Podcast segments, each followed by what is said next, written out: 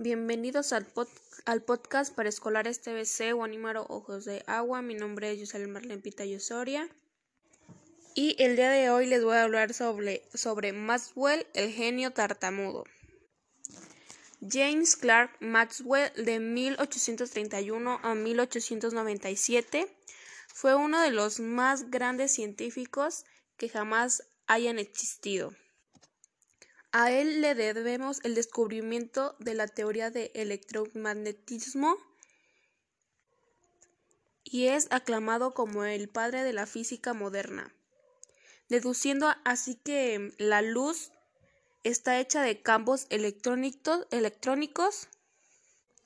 y magnéticos que se propagan por el espacio teoría que llevó a la predicción de la existencia de ondas de radio y a las radiocomunicaciones.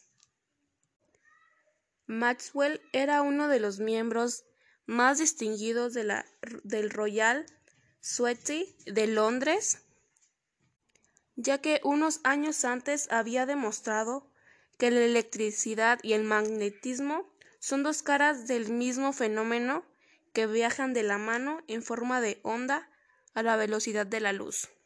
Maxwell era todo menos un demonio, aunque para muchos estudiantes de ciencias e ingeniería, con solo escuchar su nombre, era la más indescorosa huida. Las ecuaciones de Maxwell eran titanes a cuatro ecuaciones matemáticas maravillosas y llevan su nombre como las ecuaciones de Maxwell.